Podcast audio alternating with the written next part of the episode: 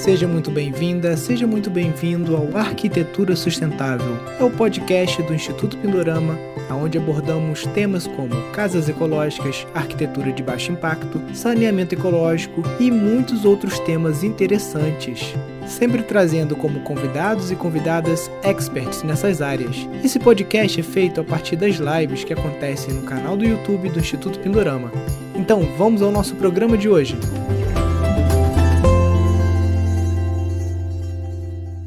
Fala pessoal, sejam todos muito bem-vindos aqui a mais uma live do Instituto Pindorama. Hoje, como convidada, a gente está aqui com a Sabrina, que é uma arquiteta, ex-aluna lá do, do Instituto Pindorama, permacultora, bioconstrutora também, já participou de obras lá com a gente. Tudo bem, Sabrina? Como é que estão as coisas Tudo aí? certo, tudo bem. Muito frio, né? Muito frio. O frio chegou aqui no Paraná de um jeito que as noites estão bem geladas. É, vou te falar que aqui na Serra Fluminense também não tá. Essa noite tava 12, 11 graus, né? Não tá o frio, frio ainda não, mas tá chegando. A geada já chegou aqui também. Aí, Sim. teto descongelando, telhado descongelando. Caramba. E a, e a sua casa, ela é adequada para o frio? Então, eles fizeram uma reforma ultimamente aqui, eles colocaram uma manta térmica no telhado e falaram que isso melhorou. Só que como faz tempo que eu não vivo aqui, né? Uhum. Mas eu digo que a gente sente o frio, assim. Agora, o meu quarto, que ele tem a parede para a fachada norte, às vezes, às vezes eu sinto a minha parede mais quente por conta disso. Sim. Mas o costuma ser mais frio, sim. Você não tem o termômetro, algum termômetro com a temperatura interna aí não, né? Hum, hum, não tem. Só externo do. É. Lá no lá em casa a gente está conseguindo durante a noite sem o aquecedor em torno de 20 a 21. Até só vai cair mesmo a temperatura assim lá para umas 4 da manhã, né? Só com essa inércia térmica do tijolinho de solo cimento que ele segura Nossa. bem, né? E aquele acúmulo de calor da- das clarabóias, né? Uhum. Que são é, te- é, tecnologias eficientes, né? Estratégias que vocês estão vendo agora na prática que funciona mesmo, né? É, exatamente. Eu nem imaginava que, que a clarabóia ia ter tanto impacto, né? Porque aquela casa sede lá de cima, ela só tem uma clarabóia no centro, né? Né? E aquela casa não é tão bem vedada. Essa segunda casa que a gente construiu é bem vedada.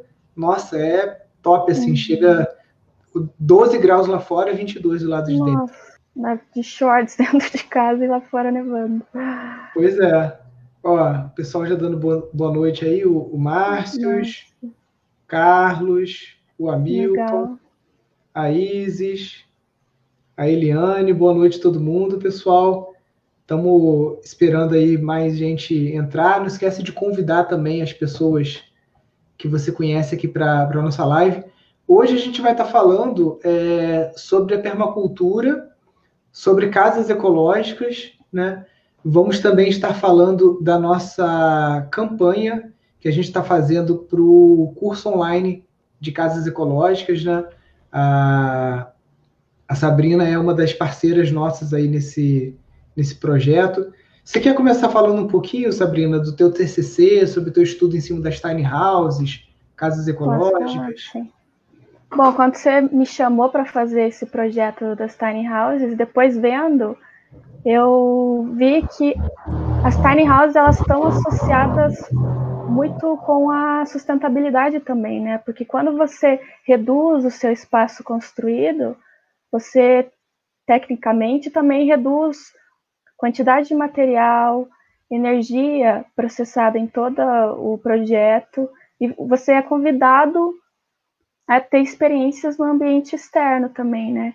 Que é o que a permacultura prega muitas vezes, né? E foi legal participar disso, porque quando eu conheci a permacultura aí no Instituto Pindorama, eu vi que a arquitetura ela não está só na construção da casa, mas ela está também no desenvolvimento do espaço externo, interno também, né? Mas a conexão do elemento casa ou residência, edificação, com o ambiente externo. E quando isso é desenvolvido de uma forma eficaz, planejada com um bom design, né? ela pode ser positiva ao invés de negativa para o meio que ela está inserida. E essas tiny houses elas são muito legais também, porque dentro da permacultura, a permacultura ela diz sobre o multifuncionalismo das coisas, né? E dentro da tiny house eles também trazem isso com a multifuncionalidade dos móveis. Então a minha, minha escada, ela também pode ser meu guarda-roupa, a minha área de, de, alimentação também é a minha área de, de estudos. E então você pode trazer tanto para o ambiente externo quanto para o ambiente interno todas essas esses princípios da permacultura. E isso foi muito legal desenvolver nesse projeto porque a gente traz toda essa carga da permacultura, né? Fechamento de ciclos, uso dos materiais e tudo mais eu sempre gostei muito do que a gente chama de zona zero, né, na permacultura, que é a casa, o centro de atividade principal, né? Já na adolescência eu sempre ficava com aqueles softwarezinhos, tipo o que a gente tem como SketchUp hoje, né? É, estudando sobre casas e, e, pensando sobre, sobre casas inteligentes, né? Até agora, mais recentemente, a minha mãe, que é idosa, está morando com a gente lá no, no instituto, né? Na minha casa. Hum. E, e ela tem mobilidade reduzida, né? Então eu comecei a estudar a questão também de automação residencial, né? Como você acende ou apaga uma lâmpada com comando de voz, ah, né? O que, que, você pode fazer de melhoria para pessoas que são deficientes, né? E várias dessas, dessas tecnologias hoje elas vêm de encontro também com uma redução do seu gasto de energia, com melhor aproveitamento da água, né? Com um impacto ambiental menor. Exato. E é o que a gente traz ali nos projetos das Tiny Houses também, né? O uso de energia solar, é, tratamento da água de esgoto, que são tecnologias ancestrais, mas que a gente deveria utilizar nos nossos projetos, né? Para conscientização ambiental e menos impacto. Sim, eu gostei muito quando você falou que uma casa ecológica bem feita que na verdade, ao invés de trazer um impacto negativo, ela traz um impacto positivo. Sim. Você pode, você pode detalhar um pouquinho mais isso? Vamos dar um exemplo do saneamento. É, a gente vê muito nas cidades essa, esse todo o esgoto utilizado, né, indo para uma concessionária, uma empresa que trata aquela água, né? Agora, isso causa um grande impacto também na cidade, de é, perfuração de solo, até a água chega lá, perda, e tem muito desperdício ou falta de impermeabilização desse material durante o trajeto também, né? O que acaba entrando em contato com o solo e o lençol freático acaba sendo contaminado.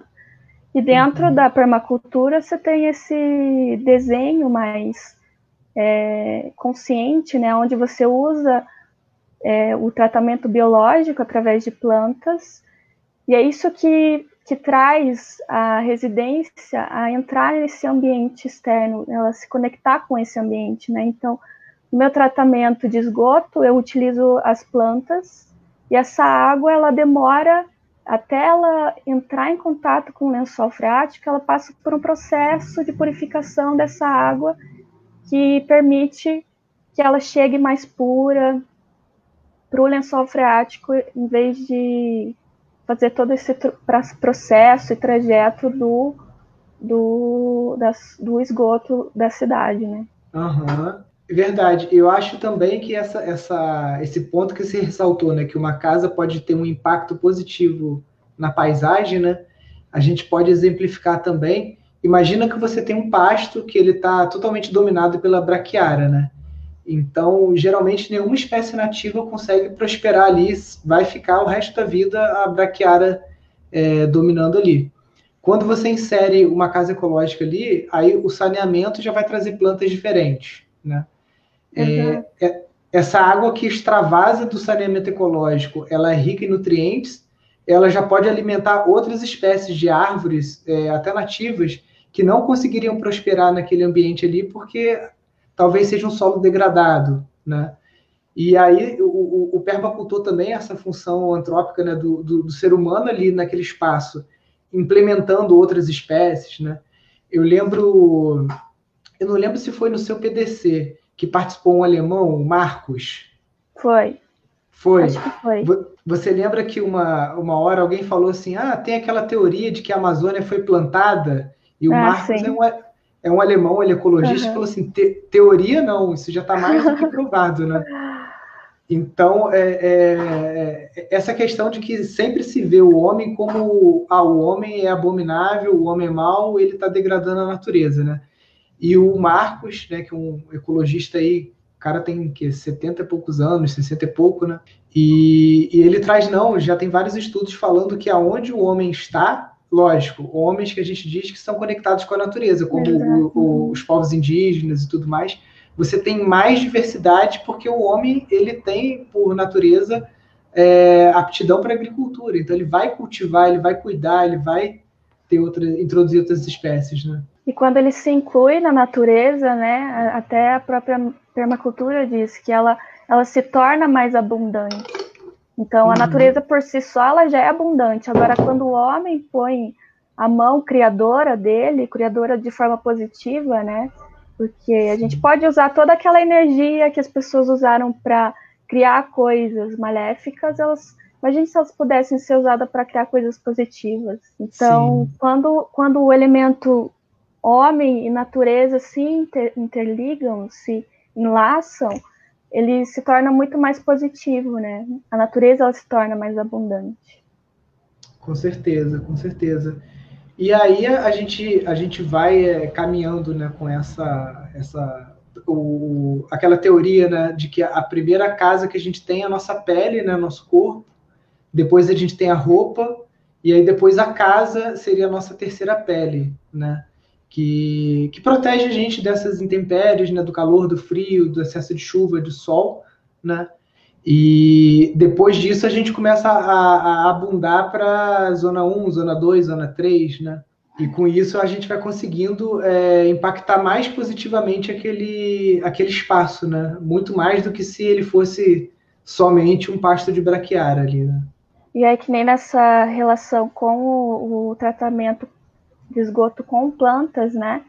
É, existem plantas que podem ser utilizadas para alimentar animais, plantas uhum. que podem ser utilizadas para alimentar a gente. Então aí você fecha um ciclo, né? Que nem a gente falou. Que Sim. você não está jogando fora, você está reutilizando aquilo, dando um novo significado para aquilo de uma forma positiva, né? Sim. Então não existe sim. impactar, ele é um impacto positivo, não negativo. Sim. Até mesmo você falou em, em reaproveitar, a gente pode citar o exemplo do Michael Reynolds, né? que constrói casas totalmente fora da rede, né? Elas não são ligadas nem à rede elétrica, nem à rede de esgoto, nem à rede de abastecimento de água, né?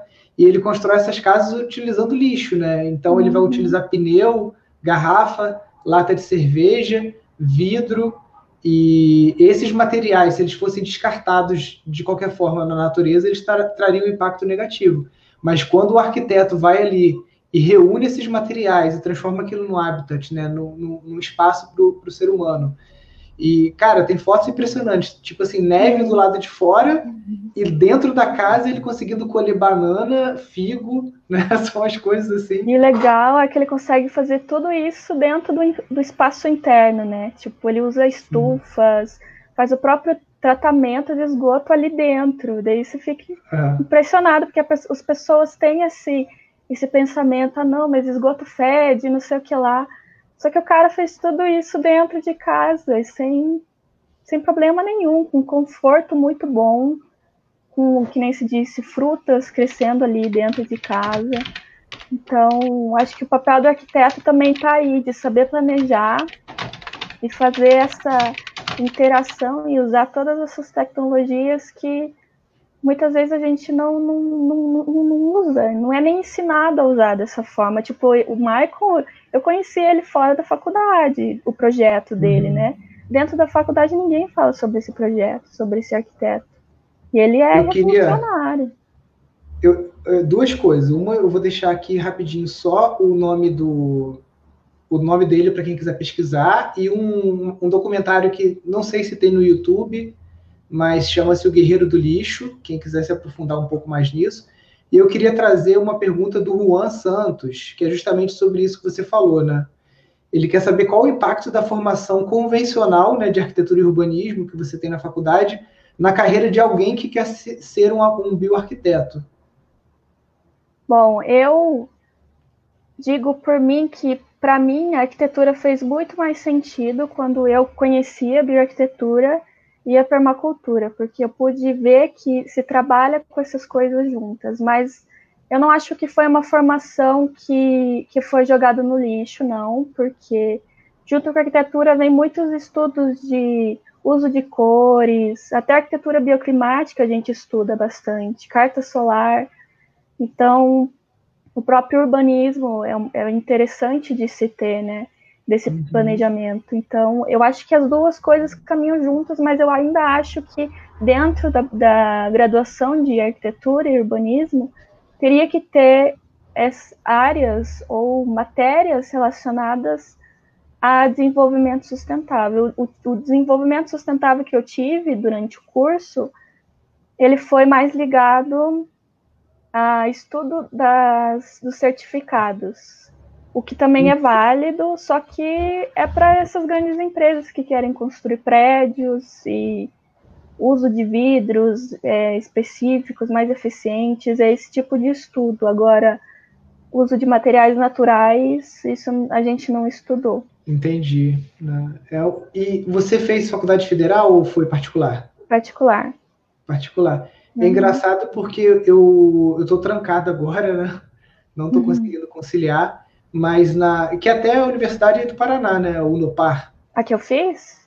Não, a, a, a, essa que eu fiz aqui em Friburgo é aí do Paraná, ah, é tá. é o Unopar, né? Universidade do Norte uhum. do Paraná.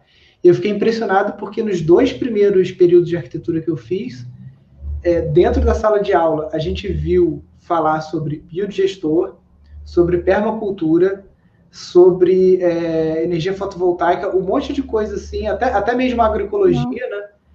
E a minha esposa que está terminando a, o curso de arquitetura e urbanismo na UF, que é um dos melhores do, do Brasil, né? Nunca viu nada disso em sala de aula. Se você fala isso com os professores, você vira motivo de chacota, né? Eles rindo na sua cara. É, infelizmente, é assim que acontece em muitos lugares. Né? Até porque é. existe um preconceito com essa forma de construir, que nem se falou do Michael, acho que muitas pessoas vão olhar e falar: caraca, mas esse cara constrói com lixo, não tem nada de estética nisso. Mas, lógico que vai a partir de gostos, mas os projetos deles têm uns mosaicos lindos, a forma sim. que ele usa é completamente diferente, mas existe sim soluções que a gente tem que passar a barreira do preconceito, né? Pois é, ainda tem, mesmo você tendo já arquitetos de renome, né, como, por exemplo, o Marcelo Rosenbaum, né, que trabalha com já com bioarquitetura, é um cara global, digamos assim, né, trabalha com Luciano Huck e tudo mais, mesmo assim ainda tem um, um, um preconceito, assim, é, é uma barreira cultural, parece, né? Uhum. E o interessante é que lá, eu acho ainda que isso é um problema dos ocidentais, porque lá no Oriente as pessoas sabem da eficiência que tem esses materiais. E tem casas de alto padrão lá que utilizam essas técnicas, que não precisam de ar-condicionado, porque foram feitas de uma forma correta, né? Utilizando material natural, é, o, uso do, do sol, orientação do sol, vento predominante. Então, tudo isso é para colocar dentro da construção, né? Sim, é bem, bem citado mesmo.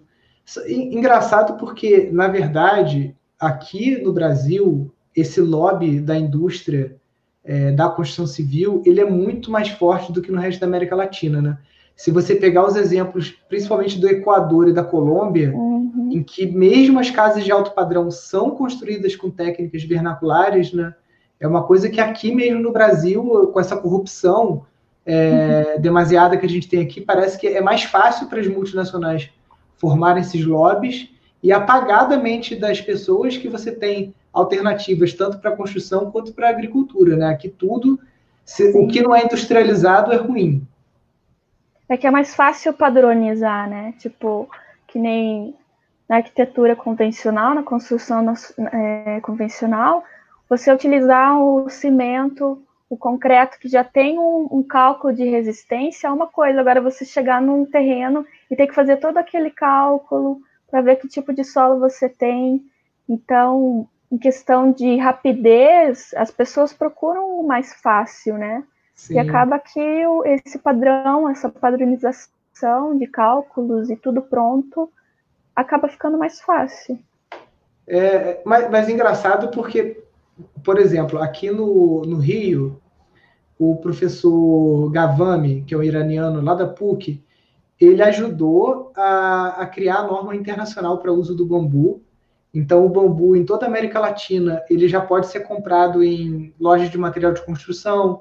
Você pode construir prédios de até quatro andares com bambu. Está uhum. provado. Ah, o bambu, por exemplo, um bambu de 30 centímetros de diâmetro. Se você corta uma seção dele e faz uma canaleta, essa canaleta ela equivale a um vergalhão de meia polegada, né? Então já existem esses parâmetros. É, é, é, quantos quilos por centímetro quadrado que o bambu aguenta, igual madeira. Né? A madeira já é utilizada uhum. principalmente uhum. na Alemanha, na Escandinávia. E, e, esses, esses números a gente já tem. A, a gente sabe fazer cálculo estrutural com bambu, com madeira, e mesmo assim é difícil vencer a uhum. barreira. Né? Olha, deixa eu ver aqui, tem uma pergunta da galera. Ah, primeiro, alguém, pessoal querendo o contato da Sabrina. A gente tem, pessoal, um site, que é esse aqui, ó, que é rede.pindorama.org.br. Lá, se você clicar no banco de talentos, você vai encontrar não só o perfil da Sabrina, como o perfil de outros ex-alunos do Instituto que trabalham nas mais diversas áreas, agroecologia, construção, arquitetura. Então, quem não conhece ainda, é só acessar esse endereço aqui, rede.pindorama.org.br. Lá acho que tem e-mail também, não tem? Isso, LinkedIn, lá... redes sociais de todos os... Todos os seus contatos lá, né? Ó, a Ana está falando que ela vai bioconstruir num terreno pequeno no interior do Pará e qual seria o caminho para estudar sobre esse projeto deles. Ah, legal. Bom, primeiro o que a permacultura diz, né, de construção, é você ver os materiais que você tem à disposição aí.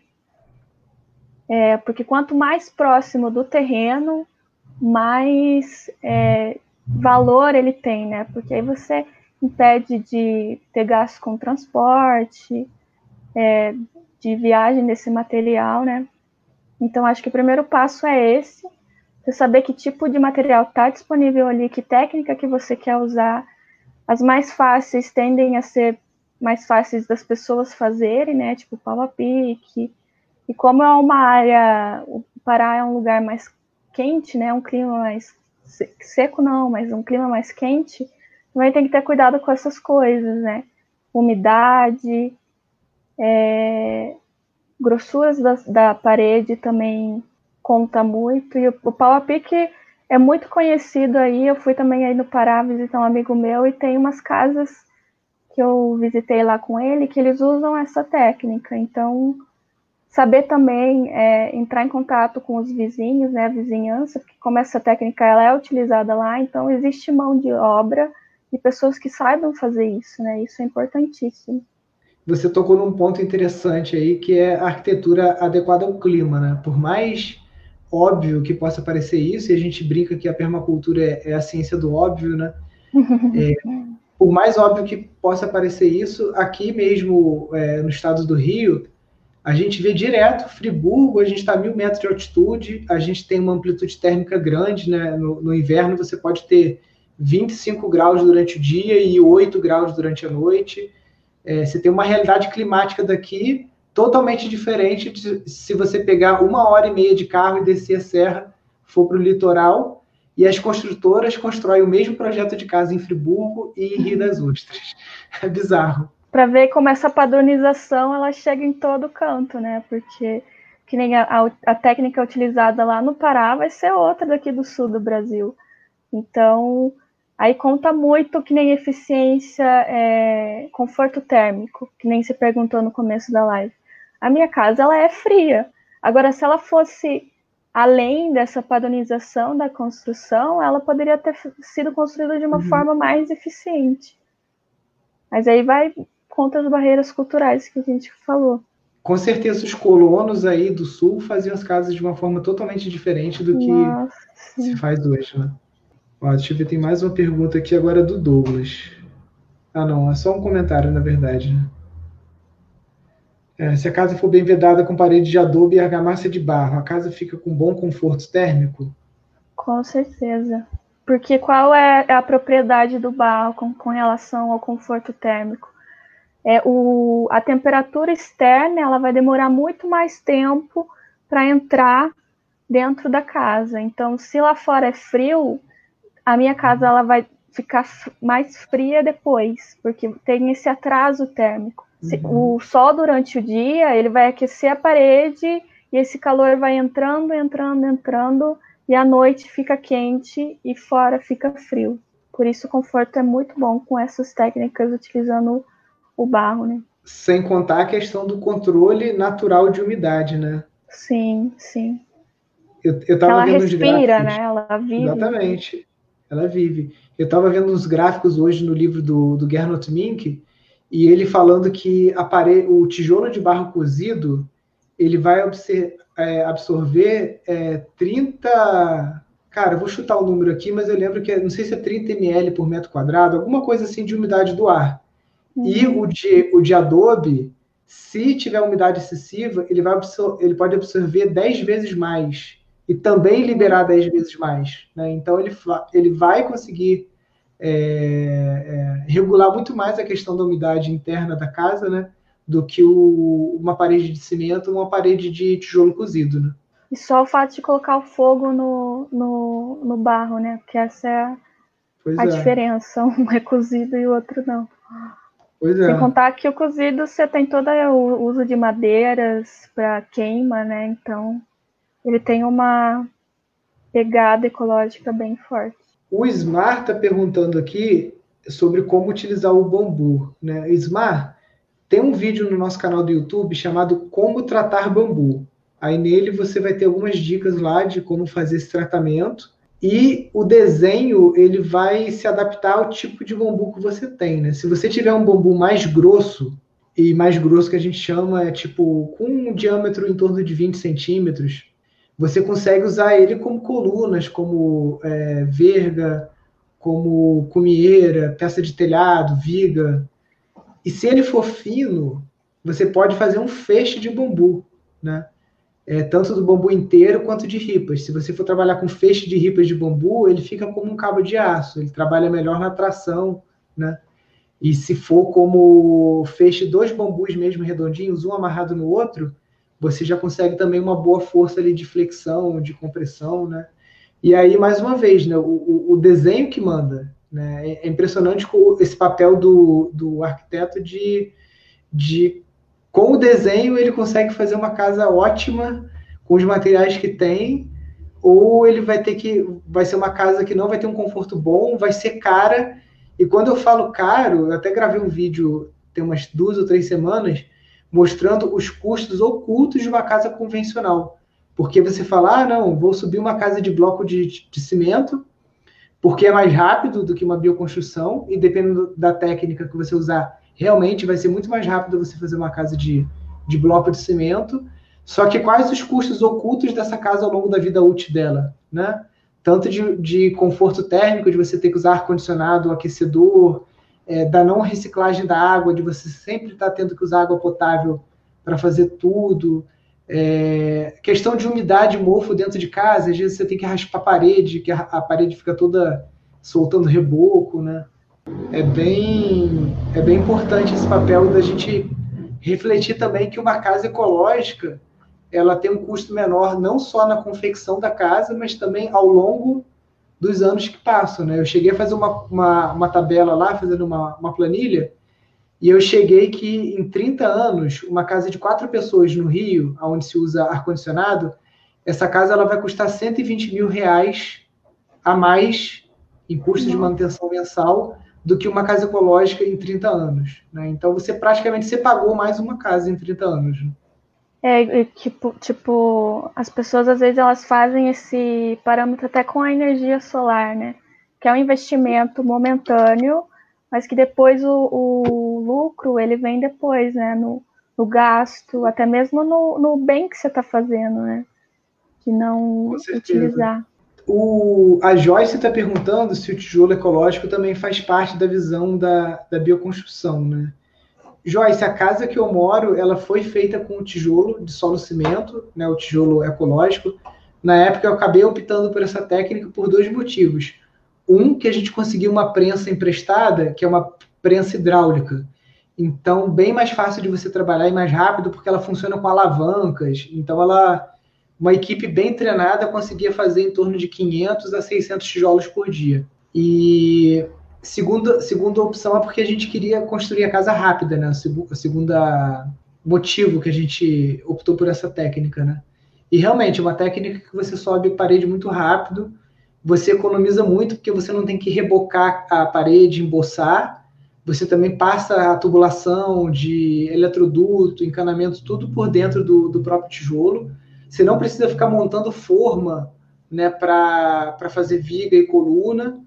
É, enfim, é uma obra rápida, tem suas vantagens, tem as desvantagens também, é, e você tem que fazer o, o, o, balanço energético, né, porque se você for fazer uma casa de dois andares, aí você já vai ter que usar vergalhão dentro do, dos tijolos né, ecológicos, e aí já não se torna tão ecológico assim. Então, se você for optar por fazer uma casa com madeiramento, né, coluna, viga, essas coisas todas de madeira, é, acaba tendo uma pegada ecológica muito mais baixa do que uma casa com, com tijolo de solo cimento. Vou voltar a falar um pouquinho sobre as tiny houses, que eu acho importantíssimo essa parte. É, que nem durante o, o projeto, né? Eu, eu dei uma estudada e existem é, necessidades básicas que nós, como ser, seres humanos, temos, que é moradia, alimento, água, energia e saneamento. E quando a gente supre todas essas necessidades dentro de uma construção, né, que foi no caso dessas tiny houses, a gente está suprindo essas necessidades sem estar tá ligada à rede, digamos assim, né, ao saneamento da cidade. Então, que nem a gente comentou antes, a gente utiliza das plantas, a energia eu, a gente propôs pelo uso dos painéis fotovoltaicos, né, para energia solar, o alimento que você pode consumir dentro ou ao redor da sua casa e o, a moradia em si, né? Então, quando você supra essas necessidades que são básicas, que todos deveriam ter, você supre isso e você cria um bom projeto, né? Uhum. Eficiente que atenda às necessidades. É, e eu gostei dessa, desse ponto que você falou das necessidades básicas do ser humano, e a gente brinca com essa questão do viver fora do sistema, né? É uma brincadeira porque a gente sabe que é óbvio, é praticamente impossível você viver 100% fora do sistema, você sempre vai precisar de coisas industrializadas, de troca, de acesso a, a algum tipo de recurso financeiro, mas é uma brincadeira para trazer justamente essa, esse ponto principal que você falou, que é o que, quais são as necessidades básicas do ser humano: moradia, uhum. alimentação, água e muitas vezes a vida na cidade, ela você fica ali numa fissura, no estresse, numa ansiedade, numa corrida por dinheiro, apenas para suprir essas necessidades básicas. Não, não te sobra nada, uhum. não sobra nem você, né? não sobra nem tua alma. Porque tudo que você tem que trabalhar o dia inteiro de deslocamento para pagar aluguel, né, moradia, as suas contas, água, energia, tananã, e os teus alimentos. E muitas vezes você nem consegue ter acesso a alimentos orgânicos pela logística e pelo preço, né? Porque até ele chegar na cidade, ele acaba ficando, ficando mais caro, né? Enquanto que se você é, faz a opção, como a gente vê muitas pessoas que buscam o modelo de tiny houses por querer uma vida mais é, que a gente chama de simplicidade voluntária, né? Não é não é voto de pobreza, não é porque eu sou um fracassado, não. É consciente, eu quero ter uma vida com menos. E essas pessoas optam por morar em casas menores, como você disse, uma casa pequena. Você, primeiro, vai gastar menos dinheiro para construir, vai gastar menos dinheiro para fazer a manutenção dela. Ela é funcional, ela serve para tudo que você precisa ali de, de mais básico e se o seu quintal é grande, digamos assim, a uhum. casa não precisa ser grande, porque você vai passar mais tempo fora de casa do que dentro, né? Uhum. né, esse convite que a Tiny House faz, né? Passar tempo mais fora do que dentro.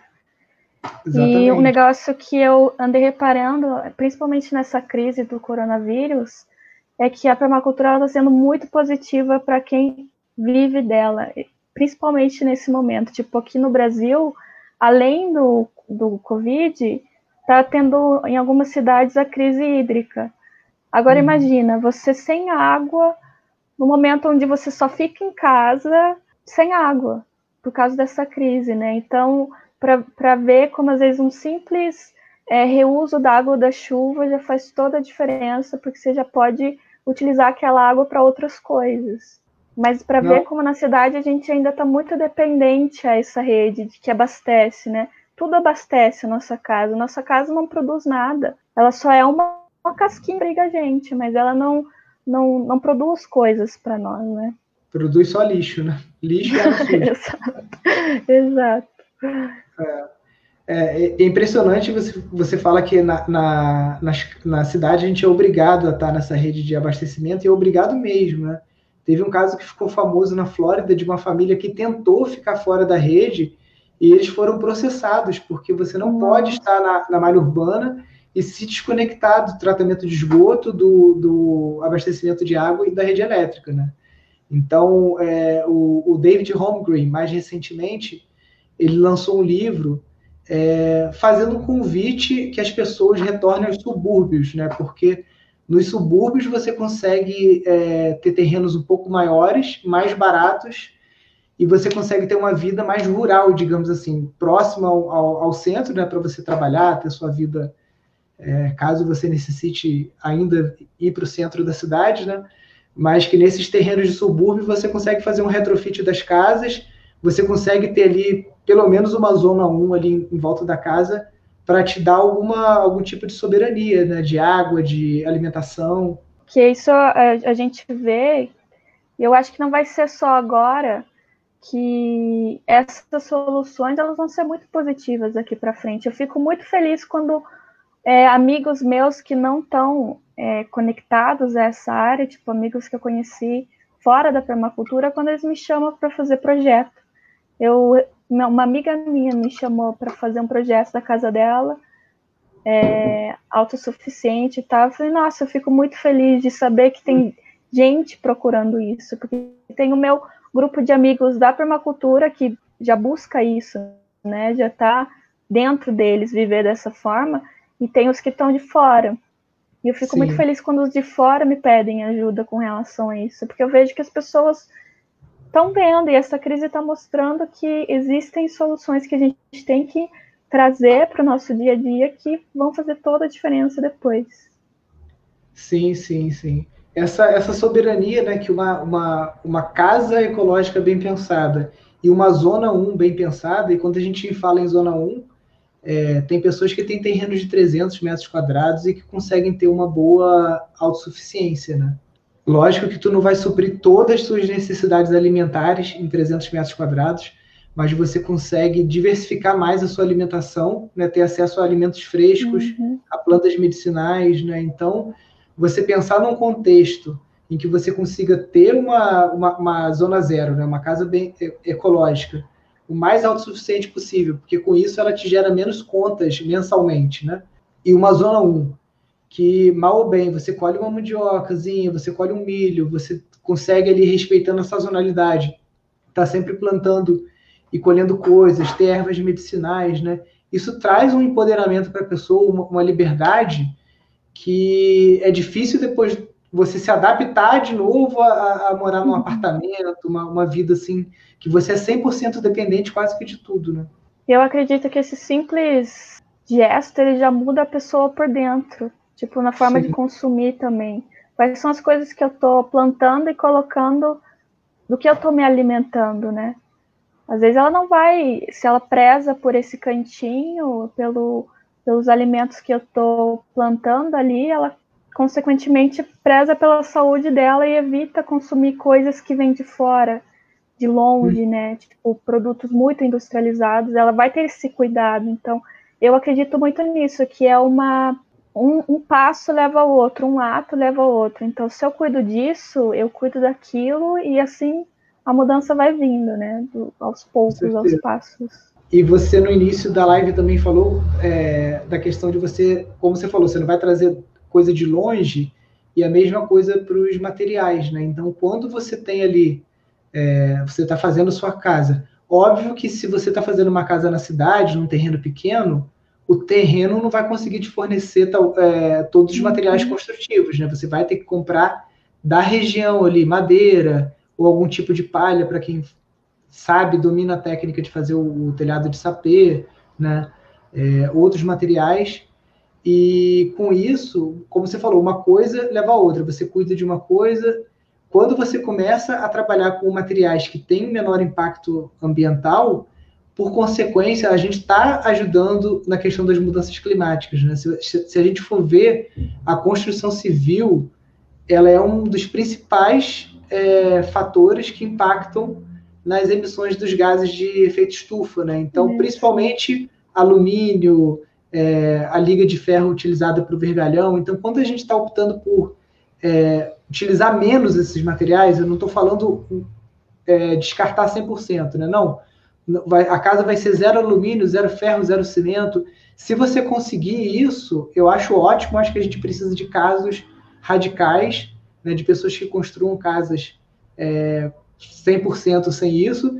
Só que tem que tomar cuidado porque o radicalismo ele também ele gera distorções. Por exemplo, eu conheço arquitetos que se gabam de construir uma casa zero, zero cimento, mas a casa é toda feita com, madeira, com madeira autoclavada e o autoclave normal, que você tem de cromato, você tem arsênico, você tem é, metais residuais. Então você saiu do calcário queimado, que é o cimento, que nem é tão poluente assim. a pior pegada de carbono do cimento é justamente a queima.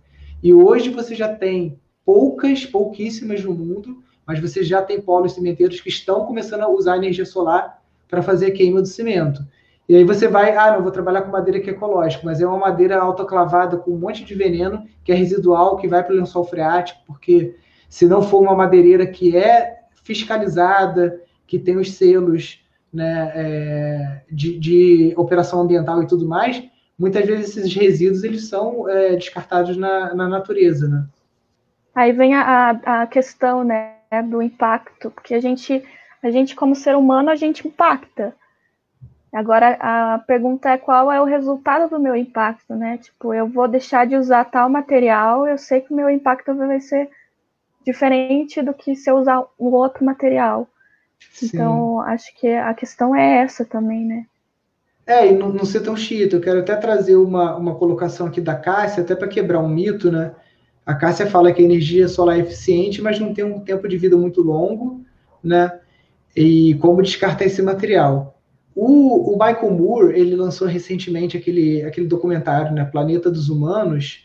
Eu não vou me estender aqui sobre isso, porque a gente escreveu um artigo no blog, né, viverforadosistema.org.br, só falando desse documentário, porque foi um documentário bem sensacionalista e eu, eu, eu usaria a palavra é, mau caratismo. Teve algumas coisas ali que foram mal, bem mau caratismo mesmo, de pegar, tipo assim, cenas de 2010 e colocar num documentário de 2020, né, como se fosse uma coisa. Ah, a tecnologia é ruim, mas você está falando de uma tecnologia de 10 anos uhum. atrás, né?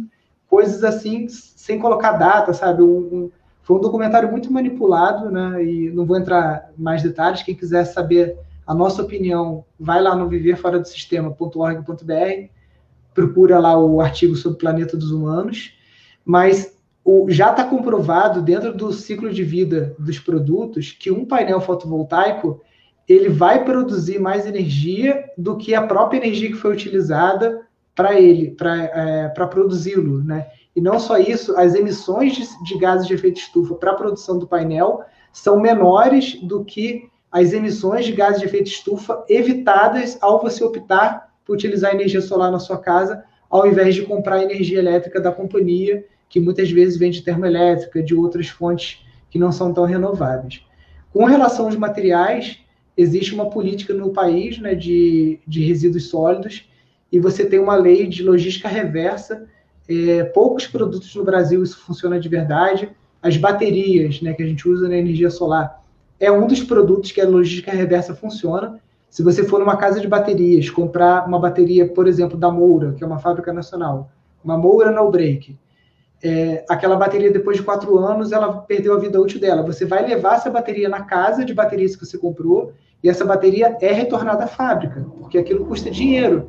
Ninguém é maluco de jogar aquilo fora se aquilo pode ser reaproveitado, né?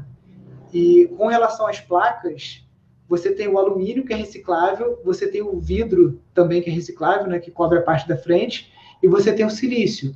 Então cabe à indústria e cabe aos consumidores pressionarem também para que essa política seja é, realmente implementada, porque agora nessa gestão, nesse governo atual, houve um, um retrocesso nessa política né, de, de, resíduos sólidos, mas enquanto a gente tem que fazer o contrário, tem que fazer ela andar para frente, tem que, ah, meu painel acabou, beleza, eu vou devolver ele na loja que eu comprei, e a loja vai devolver para a fábrica, e a fábrica que se vire para reciclar aquilo. Eles têm maquinários, têm é, P&D, né, pesquisa e desenvolvimento, para trabalhar com, re, com o reuso desses materiais, né? É porque a gente às vezes fica muito dependente ao, ao governo, né?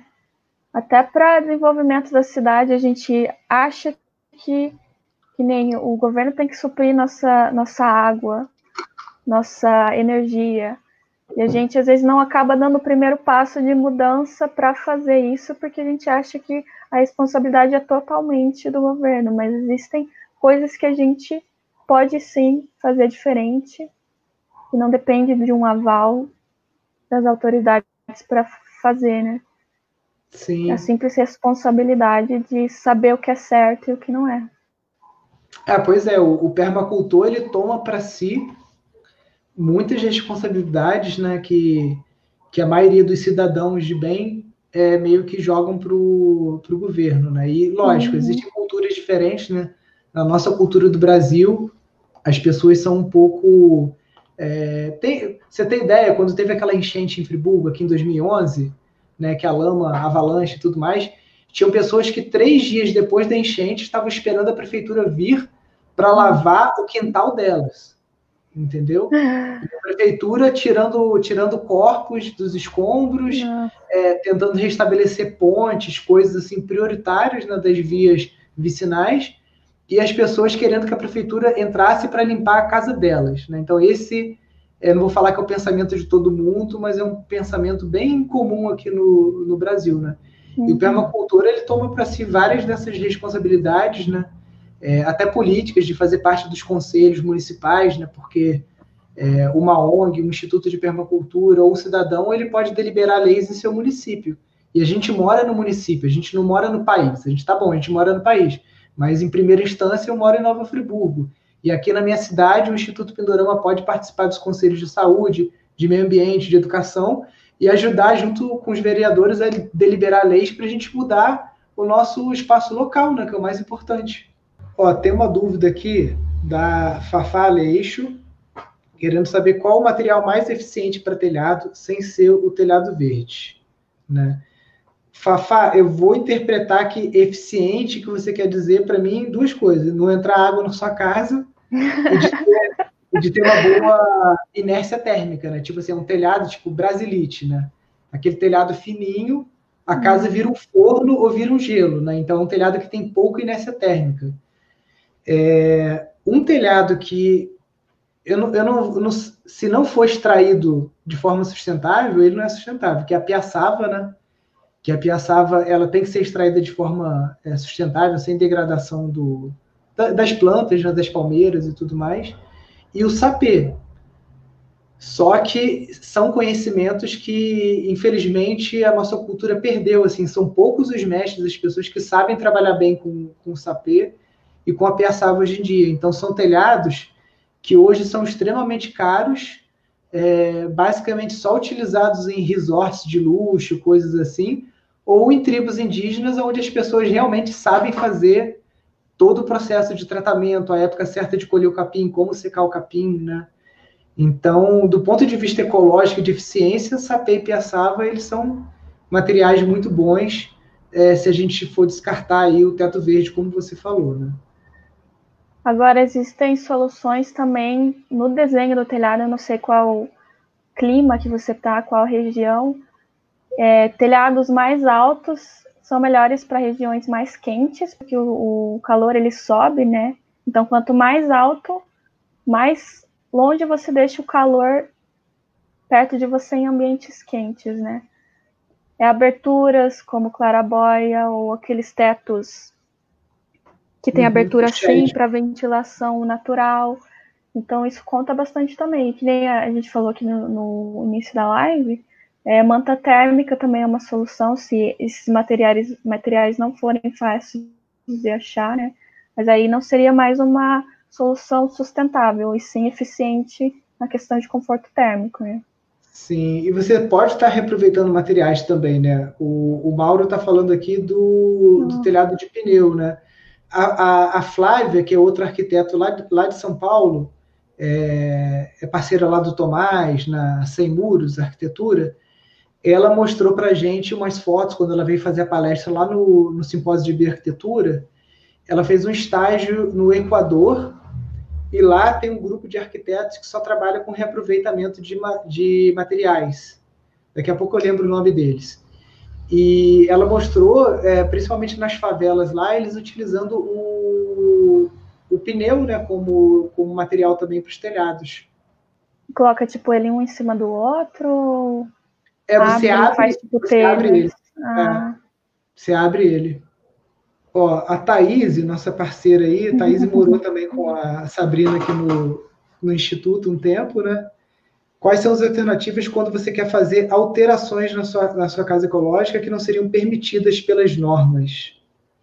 É, Thaís, quando você está no ambiente urbano, que você tem que respeitar código de obras, uma série de coisas, é um pouco mais difícil, né, de você, você burlar. Na área rural é bem mais tranquilo, né? Até porque não precisa nem de autorização da prefeitura para construir. Mas aí depende do, do, da mudança que você vai fazer, né? Se for uma mudança muito assim que precisa do alvará da prefeitura, aí, aí é mais difícil.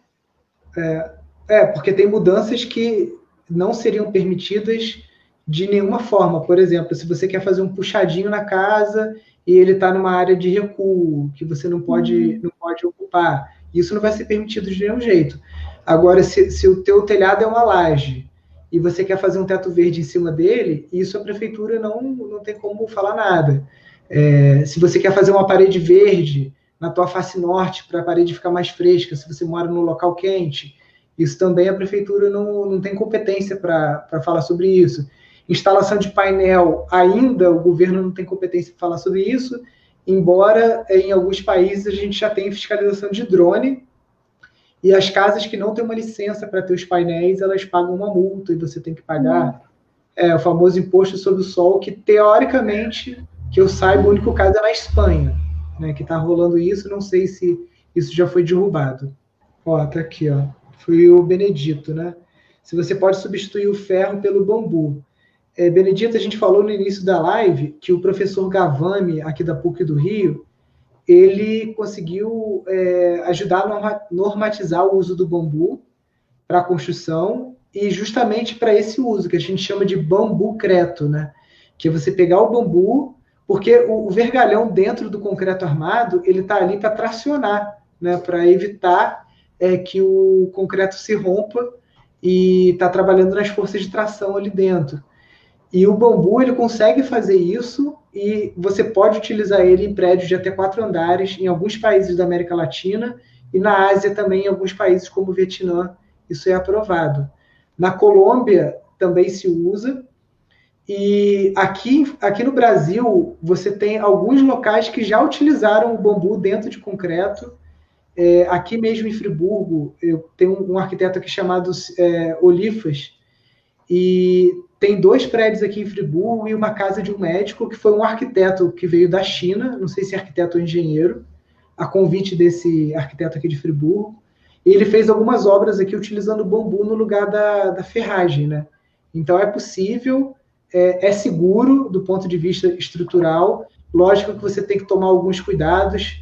É, tem algumas, alguns professores mandam você é, dar uma lixada no bambu para ele ficar é, ter ranhuras outros para você passar piche e, jogar areia, para o bambu ter uma rugosidade e poder aderir ao concreto.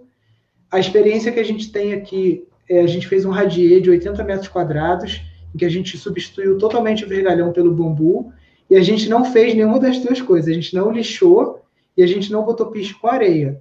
E o radier funcionou, ele não teve nenhum tipo de trinca, só que ele foi feito num corte de terreno, então ele estava num barro muito firme. Ele não foi feito num aterro, por exemplo, né? nem em cima de areia, de algum terreno mais frágil. Então, é, é, ainda, ainda é, um, é, um, é um objeto de estudo, né? Mais universidades, mais pessoas têm que estudar as formas de você estudar o bambu dentro do concreto, embora isso já, tipo assim, tem muitos projetos, tem um, um programa do André Trigueiro chamado Cidades e Soluções. E teve um episódio em que ele visita uma empresa de Três Rios, que o pessoal faz placa de cimento pré-moldada para você fazer aquelas casas de placa cimentícia, e o concreto ele era feito com fibra de bambu, pneu moído, e no lugar do vergalhão, o cara tava no vídeo ele mostra botando bambu e o bambu tá ali sem nada, sem lixar, sem piche, sem nada. Ele construiu algumas casas. Era um projeto até que tinha um apoio do Sebrae, eu não sei se ele existe hoje.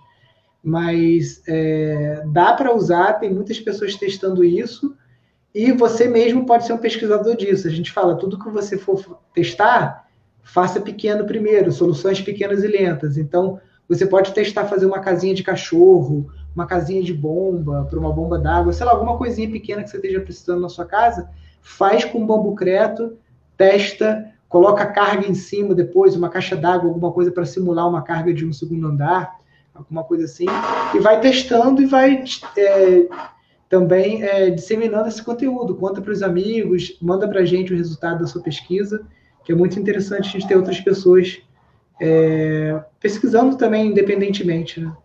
O legal dessas iniciativas é justamente o pessoal botar a mão na massa, né? Tentar fazer para ver se dá certo, porque às vezes, às vezes não, quase sempre é só na prática que a gente sabe como é que funcionam as coisas, né?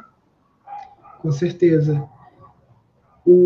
Estão perguntando aqui também se você precisa tratar o bambu e se a gente precisa preencher o bambu. Né?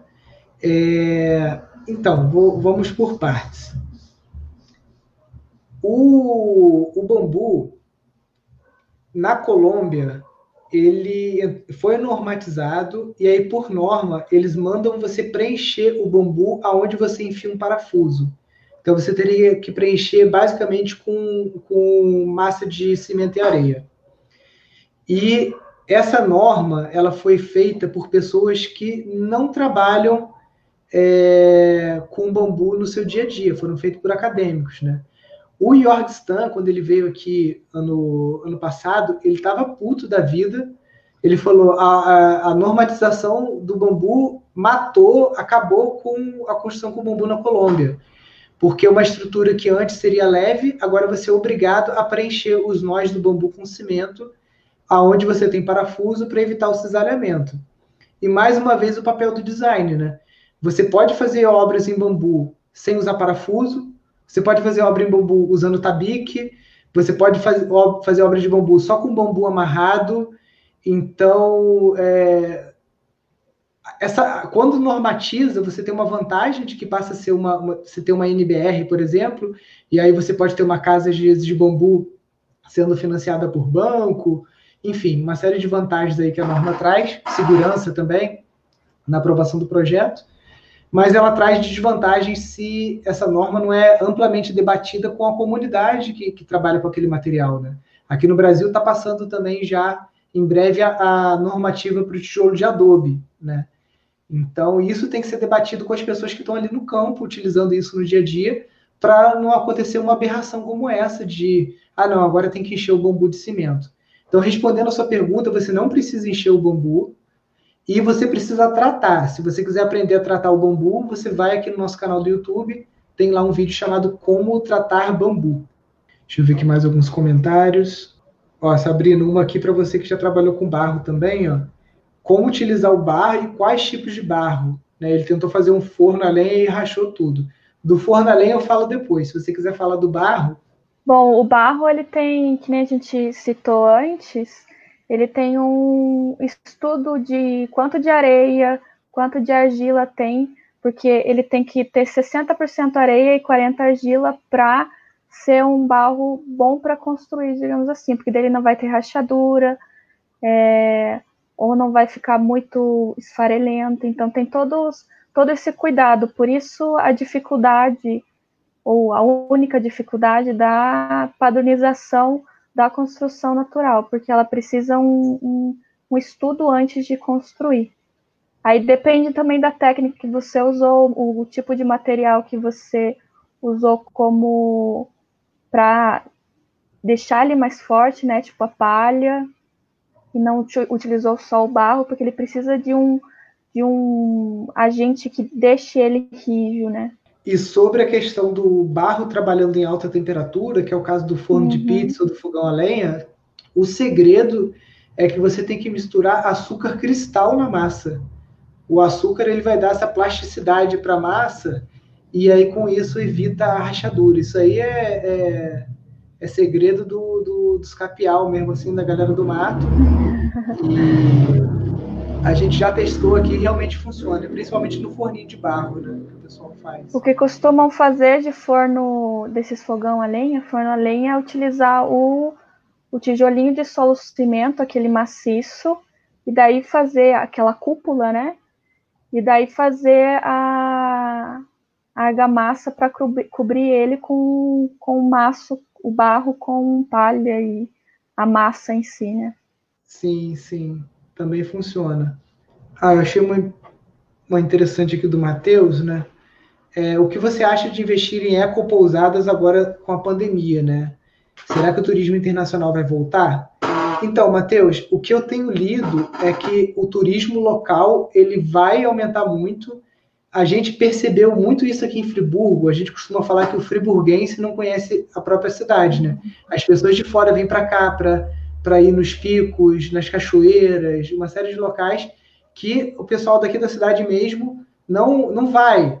É, a primeira oportunidade de feriado e tudo mais, o pessoal quer pegar o carro, descer a serra e ir para a praia, né? E o que a gente percebeu durante a pandemia, a, a estrada lá do Instituto Pindorama, que é uma estrada de chão muito bonita, passou a ter um fluxo de pessoas assim absurdo, muita gente andando de bicicleta, fazendo caminhada lá, né? E infelizmente jogando lixo, a gente até acabou de fazer junto com, os moradores lá umas placas para colocar, né? Mas não só esse, esse, esse turismo local da própria cidade, como tipo assim, ah, eu vou passar o final de semana em Teresópolis, que é daqui do lado, o Petrópolis, né? Então isso sim, isso é uma nova tendência para o mundo pós-pandemia, você ter um, um, turismo que você, no seu próprio carro, sem precisar pegar transportes públicos, você consiga é, chegar, né? E a consciência das pessoas para esse ponto, assim, de, ah, quero ir para um local que tem uma comida fresca, um local que se preocupa com o meio ambiente. Isso já tem aumentado, independente da pandemia ou não, como a, a Sabrina disse, né? Pessoas de amigos delas de fora da bolha da permacultura já estão pedindo casas que atendam esses, esses padrões, né? Então, acredito que é uma tendência sim. A gente até, Matheus, vai estar tá agora em agosto é, fazendo um workshop gratuito, que é esse aqui, é o workshop Viver Fora do Sistema. E nesse workshop a gente fala justamente sobre modelos de negócio que você pode aplicar em sítios e terrenos abandonados. E um dos modelos de negócio são os eco-hostels ou pousadas, então, isso é um, um, um assunto que o Pindorama é, incentiva bastante, esse turismo local. É, se você entrar aí na timeline mesmo do, do, do Instagram ou do Facebook, no YouTube, você vai encontrar um link para você se cadastrar no workshop Ver Fora do Sistema. Se você se cadastrar no nosso site também, que no Instagram tem lá na bio o link, você vai receber os e-mails do, do nosso workshop. Ele é todo, totalmente gratuito, a gente está regravando as aulas. Então, eles vão ser três aulas e. Desculpe, quatro aulas. E nessas aulas a gente vai dar conteúdo que a gente só dá em curso presencial. Então, é realmente uma oportunidade única mesmo. A gente vai estar explicando todos os detalhes da permacultura, coisas que não estão nos cursos introdutórios. A gente vai estar falando sobre como gerar receita também dentro de propriedades rurais né, em como evitar erros que são comuns para pessoas que estão querendo fazer essa migração da cidade para o campo ou viver de uma forma mais ecológica. Então, não perde, não. Procura aí o link do, do workshop Depois que o vídeo entrar aqui na, no YouTube, ele vai ficar disponibilizado a gravação, aí na gravação eu vou disponibilizar o link também lá no, na descrição.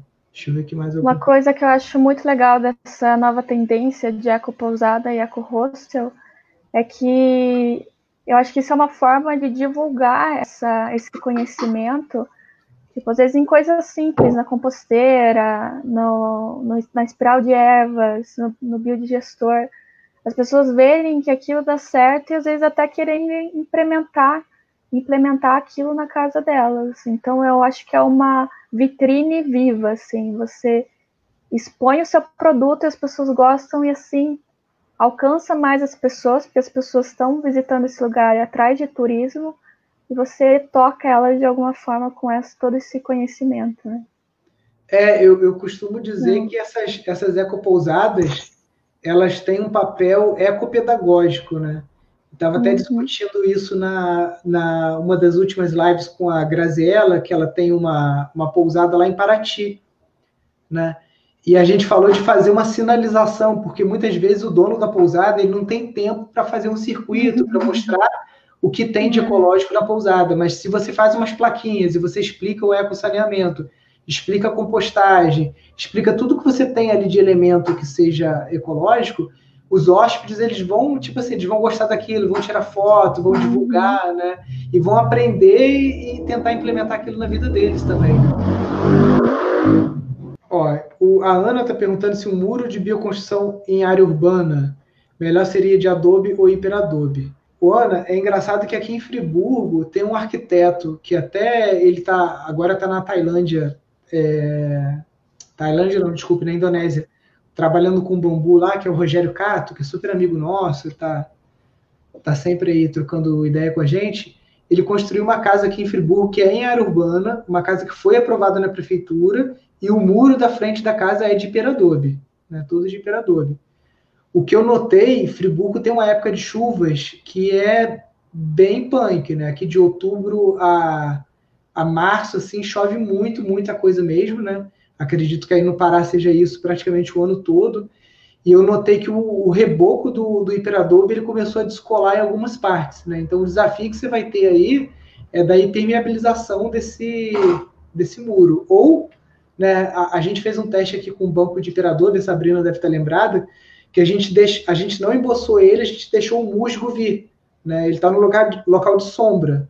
Então você tem duas opções. Você pode, se você não quiser gastar é, dinheiro e fazer uma coisa ecológica, né? Que para você emboçar um muro de adobe, para ele resistir à chuva, você teria que usar tela de galinheiro e cimento e areia, né? A outra opção seria a resina de mamona, que é cara, e a terceira opção seria você plantar, né? Você transformar esse muro numa parede verde, né? Tem a técnica do calfitice, que é cal, cimento, Verdade. fibra e terra, que ela é muito boa para para paredes externas, né? Principalmente quando estão expostas à chuva e sol. Mas aí também depende da, que nem ele falou, você pode usar ou não revestimento ou é, revestimento. Aí depende da aparência que você vai dar para o negócio, né? Porque o Adobe e o HyperAdobe, eles são parecidos, digamos assim. Só que você vai fazer pequenos tijolos com o Adobe, o HyperAdobe vai ser uma linha gigante de, de, de tijolo. Sim, ele vai dar textura aquela... diferente no resultado. É, aquela, vai ficar aquela... mais abaulado. É, exatamente.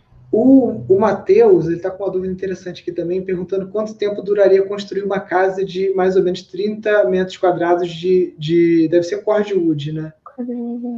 É, Matheus, isso depende muito, tipo assim, é, é, é, bem difícil precisar, porque depende do número de pessoas, se você está fazendo isso em mutirão, ou se você está fazendo isso é, sozinho. Se a madeira já está cortada, que é o que eu recomendo, você já trabalhar com a madeira recortada e seca. Essa técnica é boa porque ela vai. A madeira ela já ocupa um, um tamanho, né? Um serviço. Do que Exatamente. só em, em, colocando barro em cima do de barro, né? Igual o cobre.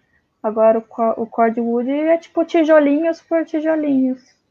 É, ele Mas aí depende da. Né? É, rende. Depende do número de pessoas, quem tá fazendo a massa, quem tá aí assentando, quem está cortando. Exatamente. Agora, eu ousaria dizer que, que é uma das técnicas mais rápidas se você não, não for muito preciosista também com acabamento, porque para você dar o acabamento, às vezes, em volta do, das madeiras, dar uma rachadinha e tudo uhum. mais, né? Se você quiser, tipo assim, primeiro cair para dentro, né? Fazer a casa, fazer telhado e tudo, o cordwood é uma das mais rápidas.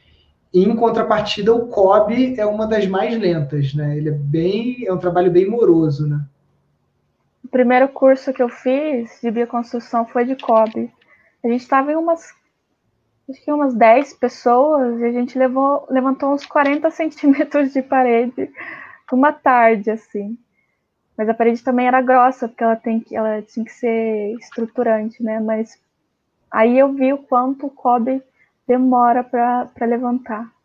Não, pois é. Aqui, aqui em Friburgo, Friburgo, Sabrina, quando você vier aqui de novo, vou te levar em alguns locais. Friburgo está se tornando a capital da bioconstrução, tá? Ah, é? Vários projetos interessantes aqui. Tem o Eco Caminhos, agora tem um que descobri no Instagram, que é o Instituto Araticum. Eles estão fazendo uma, uma, obra lá em taipa de pilão, com umas abóbodas. Cara, muito. Você vai ficar apaixonada pela obra. Muito legal. E aqui no Eco Caminhos eles fizeram uma obra grande de cobre, uhum. só que com reta escavadeira ajudando, né? Então você com uma mão, mãozona lá virando barra e tudo mais, facilita, né? Porque para fazer na mão mesmo. Fazer na massa. É. É complicado, né? Eu queria também falar para o pessoal que está aqui na live, quem ainda não conhece, eu vou postar aqui nos comentários. A gente está com uma, uma campanha no ar no site da Kikante, né, que é um sistema de financiamento coletivo, é, para a gente construir duas casas ecológicas e vão ser com técnicas diferentes. E a gente vai documentar todo esse processo, tanto do ponto de vista de planilhas de custo, plantas executivas, plantas arquitetônicas e os vídeos né, ensinando passo a passo. A Sabrina vem aqui para Friburgo para a gente desenvolver esse projeto juntos. Né?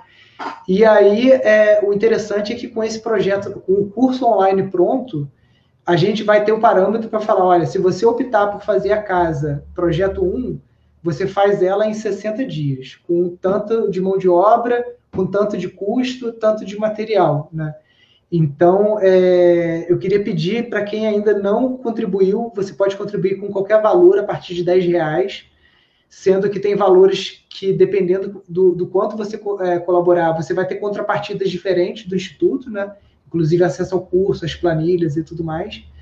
Quem às vezes não pode contribuir com nada, se puder divulgar o projeto, mandar o link para pessoas né, que queiram sair do aluguel, ou que queiram construir de uma forma barata, ou até mesmo queiram aprender para se tornarem bioconstrutores e oferecer esse serviço para outras pessoas, compartilhe o link, eu acabei de colocar aqui no, no, nos comentários, né?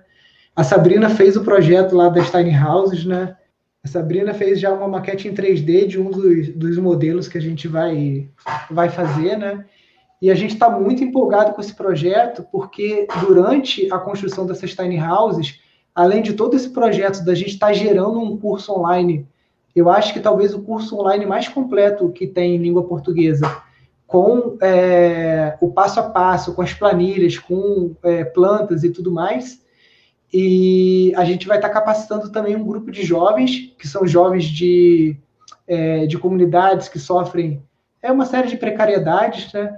E esses jovens vão ser de 14 a 24 anos e eles vão ser capacitados é, para estarem trabalhando com casas ecológicas. O Instituto Pindorama vai funcionar como uma incubadora e uma aceleradora, então a gente vai ajudar esses jovens a constituir uma pequena empresa a gente vai dar 20 mil reais de capital de giro para essa empresa começar a captar clientes e começar a fazer as primeiras obras, então comprar ferramentas, é, ter todo, todo, o aparato que esses jovens vão precisar para estar tá colocando essa empreiteira é, a serviço do mercado. A princípio, eles vão atender mais a região aqui de Friburgo, Teresópolis, Petrópolis, aqui o, o entorno, né? Mas é, as pessoas que comprarem esse pacote, né, que vai ser o curso online em vídeo, as plantas e tudo mais, elas podem iniciar as suas próprias empreiteiras nas suas cidades, né? E a gente pode também tentar criar algum tipo de interação com a empreiteira aqui de Friburgo para troca de experiências e tudo mais, né? Eu acho que vai ser um projeto muito rico, vai ajudar muita gente a sair do aluguel, a construir de uma forma mais barata, a também conseguir se recolocar no mercado, né? Tendo uma profissão nova. Esse projeto das Tiny House, gente, foi o TCC da Sabrina, né? O trabalho de conclusão do curso de arquitetura dela. Ela fez em cima de uma, uma pequena vila num espaço do Pindorama, a gente, onde a gente quer construir algumas tiny houses, fazer uma pracinha. Então, o TCC dela foi em cima disso, foi um, um estudo de caso real. Eu pego a imagem interna ou externa? Que você quiser, Do, se quiser mostrar. Das tiny houses ou interna? Interna, né? Porque daí mostra uhum. ela por dentro. O legal desse projeto, que eu até brinquei com você, foi que eu fiz aí o projeto pro para ajudar vocês, né, no projeto aí, e eu acabei utilizando ele como TCC. E o, a multifuncionalidade saiu até no, no, no projeto em si. Com certeza. Todo elemento tem que ter mais de uma função, regra da permacultura. Bom, eu vou destacar o link aqui, mas está tá na descrição aí. Ó.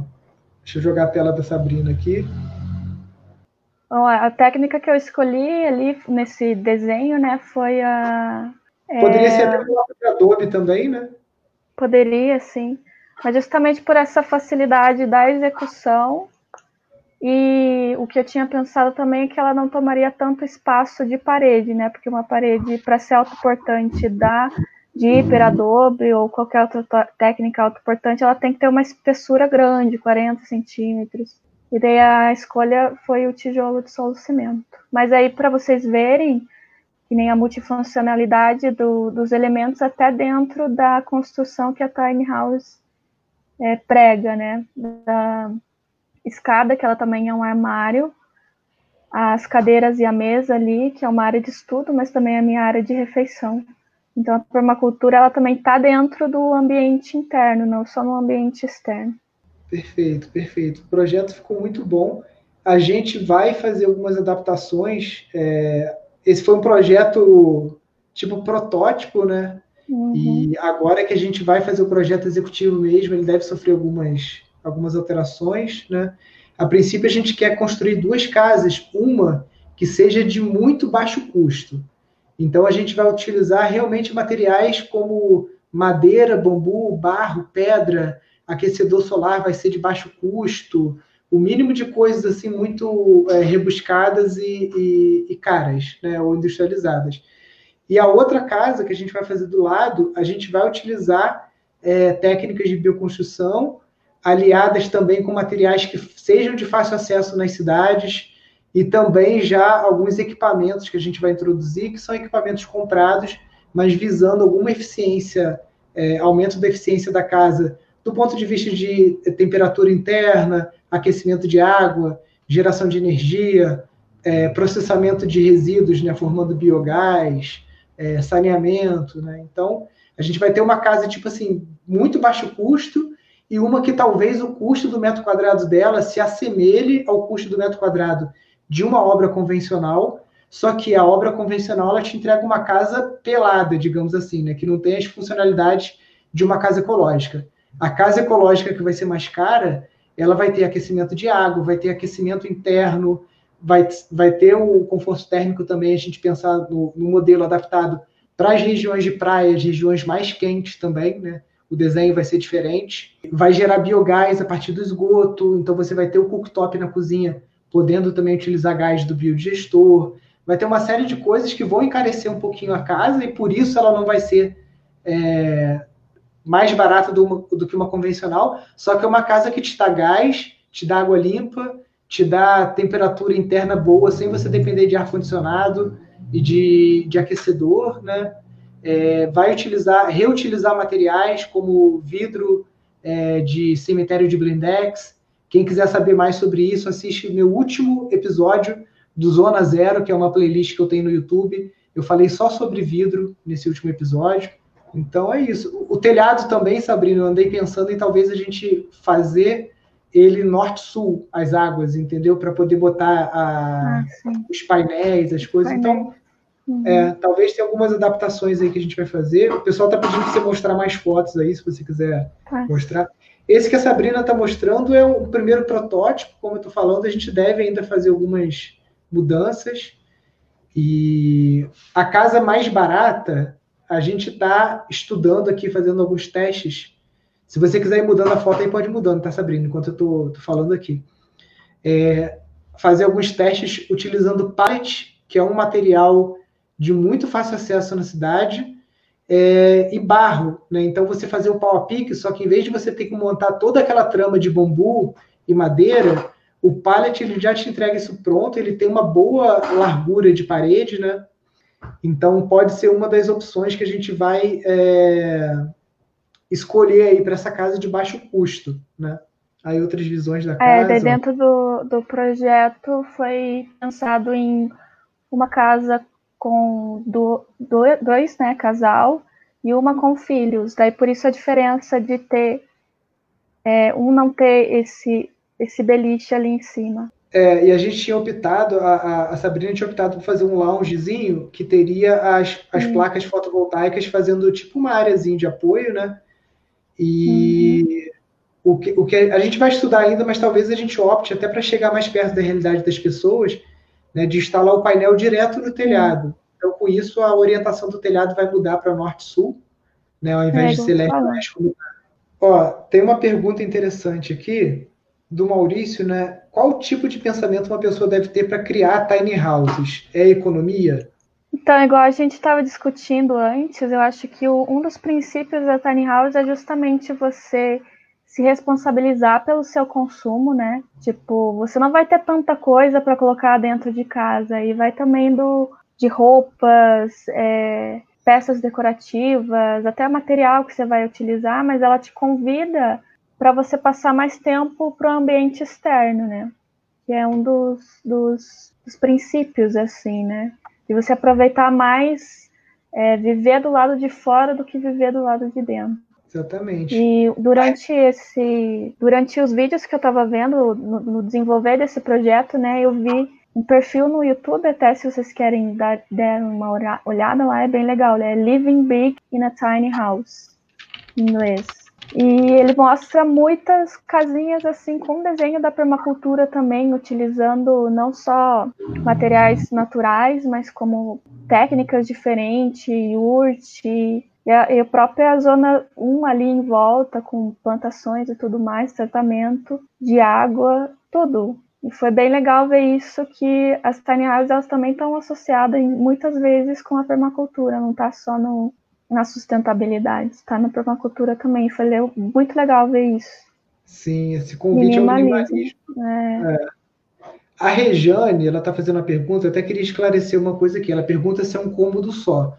O Rejane, a tiny house, ela geralmente é um cômodo e ela tem dois giral ou dois mezaninos nas pontas, aonde você tem o local de dormir. Só que o curso que a gente vai fazer, o curso de casas ecológicas, ele serve para você construir casas de qualquer tamanho. Se você quiser fazer uma casa de 18 metros quadrados, ok. Se você quiser fazer uma casa de 180 metros quadrados, ok também, tá? O que a gente vai estar tá desenvolvendo nesse curso são técnicas construtivas equipamentos e um modo de pensar de arquitetura bioclimática, de casas ecológicas, de casas inteligentes. Então, o que você aprender durante esse curso, você pode aplicar. Ah, Nilson, acho que é uma casa tiny house é muito pequena, eu tenho filho, tenho não sei o quê, eu quero uma casa maior. Não tem problema. O que você aprender lá, você vai conseguir aplicar para construir uma casa de qualquer tamanho. É porque a arquitetura ela vai bastante disso também, de atender as necessidades do cliente, né? Tipo, às vezes você não quer ter um espaço tão aberto assim, ou quer uma casa maior, aí o desenho da casa é de acordo com as suas necessidades, sempre. Sim, com certeza. E até o Abel e o Robson, né, que eu entrevistei, é, já deve fazer mais ou menos um mês, né? Você pode procurar aqui no, no YouTube né, nas últimas transmissões ao vivo, tem uma live com o Robson, que ele é o embaixador aqui no Brasil do movimento de tiny houses, né? Ele já visitou lá nos Estados Unidos e outros países é, várias tiny houses. Ele mora numa tiny house com a esposa e o filho, que pelas fotos ele parece ter uns 4 para 5 anos, né? E é isso, né? É uma opção de vida, né? A tiny house que ele optou por construir é uma tiny house sob rodas, né, sobre rodas, né? Então, mas não é uma tiny house leve o suficiente para você rebocar com uma picape. É, o pensamento da, da tiny house, é, como movimento, ele surgiu em 2008 com aquela crise lá dos Lehman Brothers, lá, aquele, todo aquele colapso financeiro que teve nos Estados Unidos, as pessoas perderam suas casas e passaram a morar dentro de carro. Só que a lei americana não permite você morar dentro de um carro. E também não permite você morar em um trailer, entendeu? E aí eles fizeram uma casa que tem roda. Uhum. Né? Uma coisa barata, aproveitar o chassi do trailer. E aí, se você está em Boston hoje, você conseguir uma oferta de emprego, sei lá, num outro, numa outra cidade, você contrata um caminhão, o caminhão reboca a tua casa e você transporta aquela casa para outro local. Então, a tiny house ela não tem a mesma mobilidade de um trailer. O trailer você puxa até com um carro comum com motor 1.8, você bota um engatezinho nele. Eu vi até um vídeo outro dia de um Fusca, é, uma edição especial do Carmanguia, que era feito, é, desenhado para o Fusca. Então, com um Fusquinha 1600, você conseguia puxar um trailer da, da Carmanguia. Já a Tiny House é uma casa, ela é, ela é pesada. Você não tem tipo assim, ah, final de semana eu vou para tal lugar com trailer. Não é essa a ideia. A ideia é você construiu uma casa, você gastou dinheiro para isso e hoje você mora em Friburgo. Daqui a dois anos, se você quer morar em Paraty, você pega um reboque, reboca essa casa, leva para Paraty e lá você vai passar mais dois, três, quatro anos, ou depois surgir uma oferta de trabalho para você, ou alguma outra oportunidade na Bahia, você pode rebocar a casa para lá. O custo de uma tiny house dessa sob rodas é bem mais alto do que uma tiny house fixa, porque aí já entra o chassi, o chassi tem que ser aprovado pelo Denatran, tem que ter freio a disco, tem uma série de, de coisas que acabam encarecendo demais o projeto na nossa realidade brasileira, né? Sem contar que a técnica construtiva vai ser outra, porque colocar tijolinho solo cimento em cima de um chassi vai pois ser é. muito mais pesado do que as técnicas que eles usam lá nos Estados Unidos, que é onde bombou, né? Pois é, é, são... geralmente o pessoal usa steel frame, é. OSB, né? É, Uhum. O, o Matheus está perguntando aqui o que, que, sai mais em conta: uma tiny house de 150 ou duas de 60. Antes de responder sua pergunta, deixa eu só clarificar que uma tiny house ela só é considerada tiny house se ela for menor do que 40 metros quadrados. Acima disso, ela já não é considerada mais tiny house, tá? Tem algumas pessoas falam até em números menores, tá?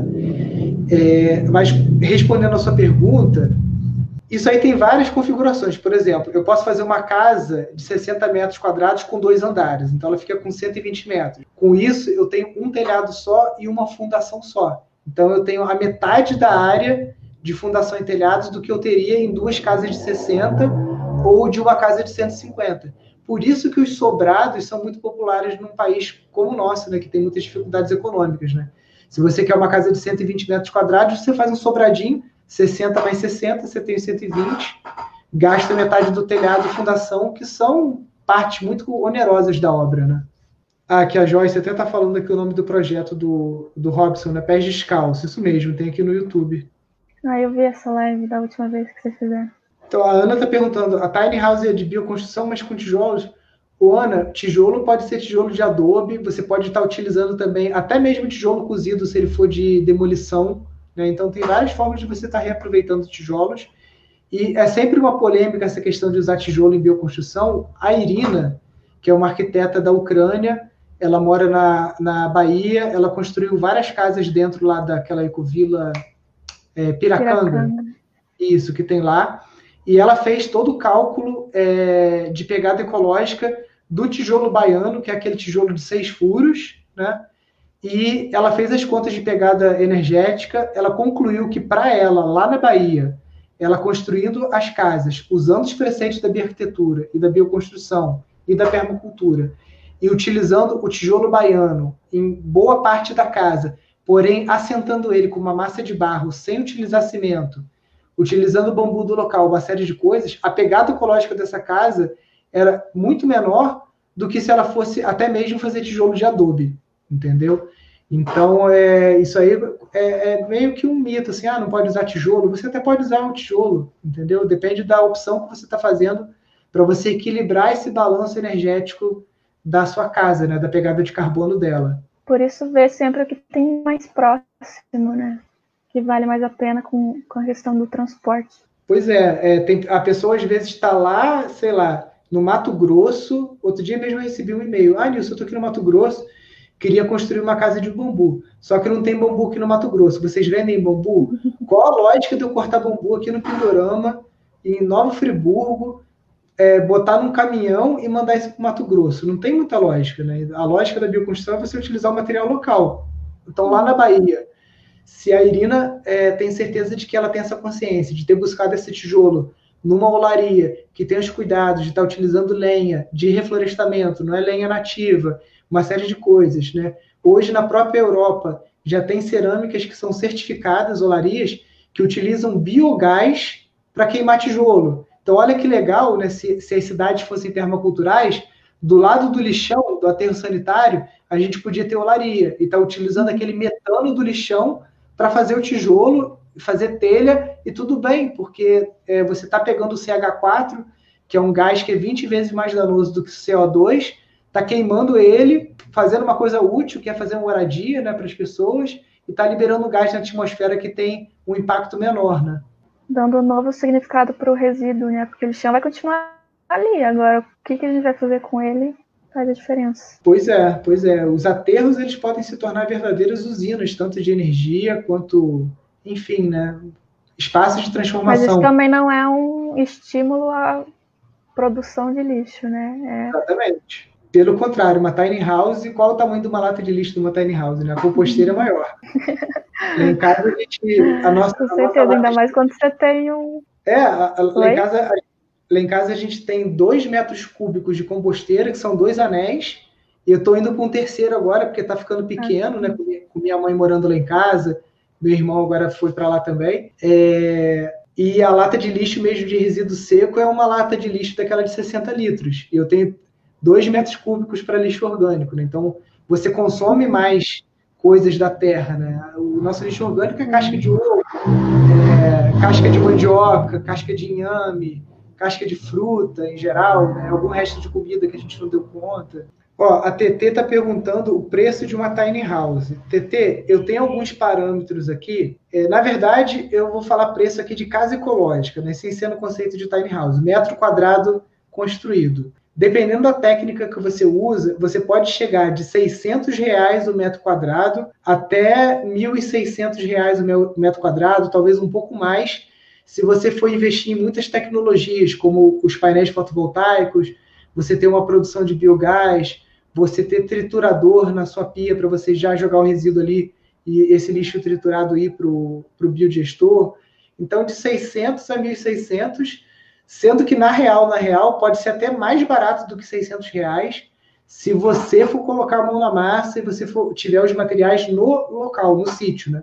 Se você tem o bambu, o barro, a pedra, se você tiver o, o, o tempo de buscar vidro temperado, materiais de demolição, né, é, tiver uma picapezinha, algum carro que possa fazer esse frete para você, você consegue reduzir muito, muito, muito mesmo esse valor do metro quadrado. Acaba que o telhado e a, e a estrutura da fundação são as partes mais caras da, da casa, né? junto com os acabamentos.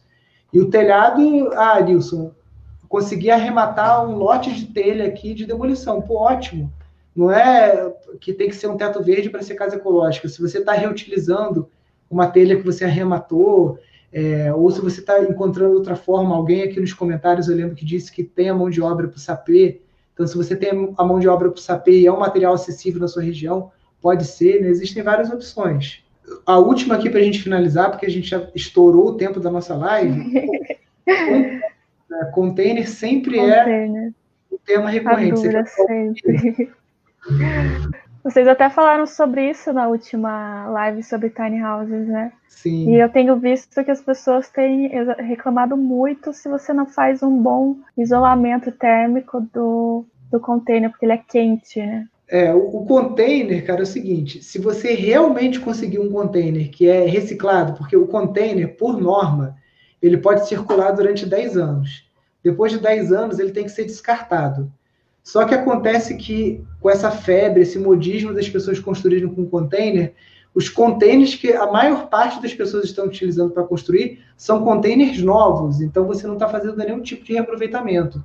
E para você fazer uma abertura no container, implantar ali uma janela, é, qualquer tipo de coisa, você vai ter que usar materiais industriais, vai ter que usar serralheiro. Então, o, alguns youtubers que eu acompanhei que construíram casas de container, no final, o metro quadrado da obra passou de mais de dois mil reais. Então, ficou muito mais caro. Sem contar com essa questão do conforto térmico que a Sabrina falou, né? Porque a parede de barro, ela já tem uma inércia térmica grande. O container, ou ele é frio pra caramba, ou ele é quente pra caramba.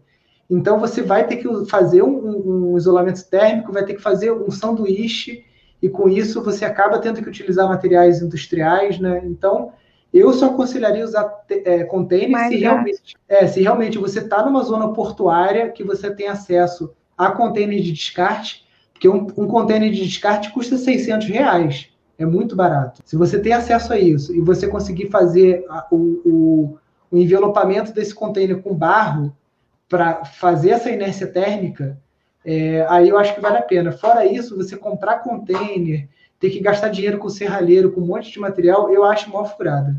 Aqui o Cris está falando que está caçambando para ter materiais. Essa é uma estratégia número um do bioconstrutor. O pessoal lá da, da Yoga Encantada, lá em Garopaba, que é um grande centro de yoga, que tem lá uma escola, eles hum.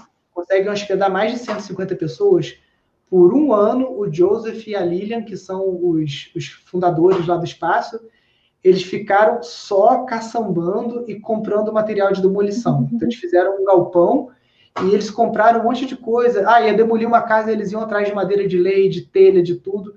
E eles construíram a pousada deles todas, todinha com material de, de reaproveitamento. Muito legal, muito legal isso. Ó, a Miriam está pedindo contato, como eu falei aqui, eu não sei se ela viu. É, quem quiser o contato da Sabrina, você vai encontrar aqui na rede.pindorama.org.br. Você clica lá em Banco de Talentos, aí você tem lá a ficha da Sabrina, Sabrina e de outros alunos do Instituto que trabalham com agroecologia, com bambu, com outras áreas, tá?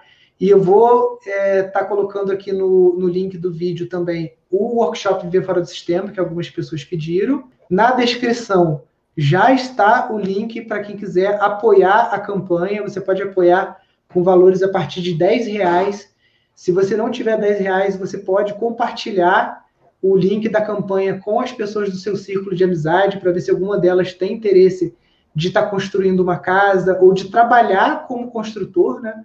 Porque com investimento muito pequeno no curso, você vai ter acesso ali para você ser um, um profissional muito qualificado, porque vai aprender não só a construir, mas também a parte hidráulica, elétrica, uma série de coisas que você tem que fazer cursos separados. Você tem que fazer um curso de instalações prediais para você ter uma noção de elétrica, de hidráulica. Então, num curso só, você vai aprender tudo que você necessita para construir uma casa de forma ecológica. Então, uma casa que não te dá despesa é, ao longo da vida útil dela, né? É, não te dá tanta despesa quanto uma casa convencional.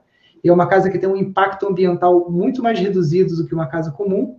Sem contar que é uma casa muito mais bonita, né, Sabrina? com certeza. Então é isso. Eu queria então agradecer aí. A gente ficou aí com é, picos aí de 250 pessoas assistindo a live. Agora estamos com praticamente 200 pessoas assistindo. Que, queria agradecer a todos vocês. Se você curtiu a live, pode compartilhar esse link com seus amigos, porque a live fica gravada. Então, se você lembrou de alguém assim, putz, fulano devia estar assistindo essa live porque ele se interessa por isso, Compartilha, você pode compartilhar pelo WhatsApp, pelo Facebook, aqui mesmo pelo YouTube, tá bom? É, Sabrina, muito obrigada aí mais uma vez pela sua disponibilidade, pelo seu tempo, pela parceria. Obrigada eu pelo convite. E se Deus quiser, a próxima, Sempre, né? a próxima live com a Sabrina vai ser ao vivo com ela aqui em Friburgo, já a gente aí no canteiro de obras. E para isso a gente precisa da ajuda de vocês, porque essa campanha é tudo ou nada. Se a gente não chegar na meta, o dinheiro vai ser devolvido para as pessoas e o projeto não vai sair do papel. Então, por isso a nossa urgência, porque faltam 20 dias praticamente para a campanha terminar. E se a gente não chegar na meta, o valor que está lá, gente, não é só o. Ah, Nilson, 100 mil reais para construir duas casas, essas casas são muito caras.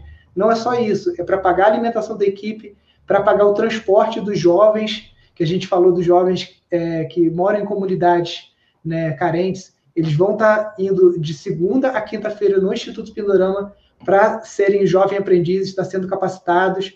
Esse dinheiro também vai ajudar a gente na startup deles, né? Ajudar eles a fundarem uma empresa para construção. Então, esse valor é para a construção das casas e para também a manutenção do projeto em si. Então, por isso a gente fez tudo ou nada, porque se a gente não conseguir o valor todo, para fazer meio projeto, fazer a coisa meia boca, a gente prefere nem fazer. Então, vamos lá, pessoal, compartilha aí, entra no Instagram, tem o um link lá no Instagram, no Facebook também tem, é, no WhatsApp você consegue também compartilhar o link aqui do vídeo e aí com isso as pessoas vão tomar ciência da campanha. Então eu conto com esse apoio para vocês, de todos vocês aí da nossa rede, tá bom? Sabrina, mais uma vez, muito obrigado. Obrigada, uma eu. Para todos aí. Boa noite. Valeu, pessoal. Até mais. Tchau, tchau.